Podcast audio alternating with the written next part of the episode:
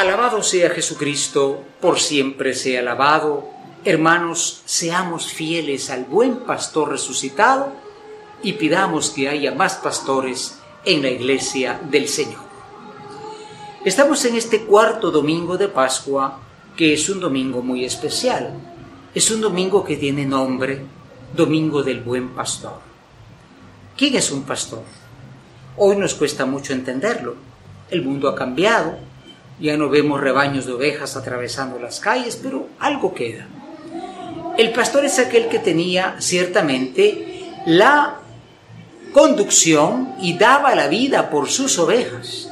El pastor era aquel que verdaderamente conocía sus ovejas. Y Cristo, que era el pastor que estuvo muerto, ahora está resucitado. Eso es aquello que a nosotros hoy nos alegra, es aquello que nosotros hoy lo vemos, ¿Y la iglesia qué es? Es el rebaño del buen pastor. Hoy se nos cuenta en Hechos de los Apóstoles cómo la iglesia iba naciendo, iba creciendo en número, pero no es un proselitismo como el que hacen los testigos de Jehová, los mormones, jalando gente de la iglesia católica. Es ciertamente, hermanos, el Señor que atrae, no convence, sino atrae con el amor a todos aquellos que son sus fieles. Pero este pastor hay que seguirlo. El Señor es mi pastor, nada me falta. Es un salmo muy bonito, pero nos pone en cuestión si nosotros verdaderamente seguimos al Señor. Si nosotros escuchamos su voz, como dice Papa Francisco, entre tantas voces. Si nosotros somos fieles a este y no seguimos a pastores de nuestra conveniencia. Hoy está de moda buscar la iglesia que me gusta, el templo que me atrae, el pastor que me convence, no. Un rebaño, un pastor.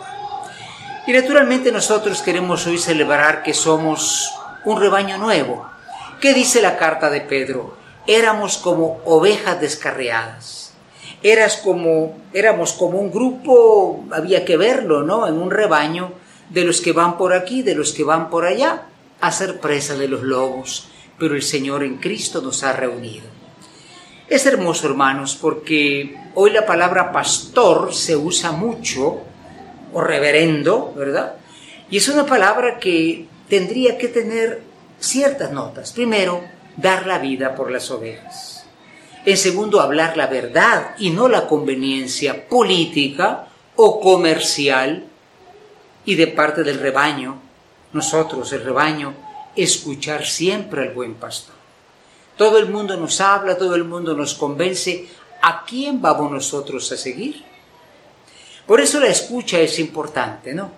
Distinguir la voz del pastor. Las ovejas en el antiguo Israel conocían al pastor. Eh, habían muchos que las llamaban para traerlas, pero decían, no, bueno, este es el que me va a llevar a la vida. Este es el que me va a llevar al pasto abundante. La escucha y cuando habla el buen pastor, ahora mismo está hablando a través de su palabra, a través del magisterio de la iglesia, a través de los hermanos. Segunda cosa, seguir al buen pastor. No, no se sigue de lejos a Jesucristo, se lo sigue de cerca, ¿no? Es que si voy de cerca el Señor me va a pedir algo. No te va a pedir cosas, Dios, sino una vida nueva.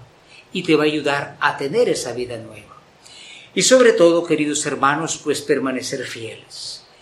Vuelvo a insistir que es un hecho lamentable el que hoy la religión, cualquiera que sea, especialmente la fe cristiana, se ha vuelto un cambio de camisa, se ha vuelto un cambio de silla. No, hemos sido bautizados en la fe católica o tal vez en otra fe, pero naturalmente hay que buscar la verdad. Oremos para que haya más sacerdotes. Los sacerdotes no son todo el pastoreo, tú eres hermano también de hermano y pastor de, de tu prójimo, pero pidamos para que haya sacerdotes que sean fieles y nos conduzcan al Señor. Hoy oramos por las vocaciones sacerdotales, buen pastor, dale a tu iglesia pastores según tu corazón. Aleluya.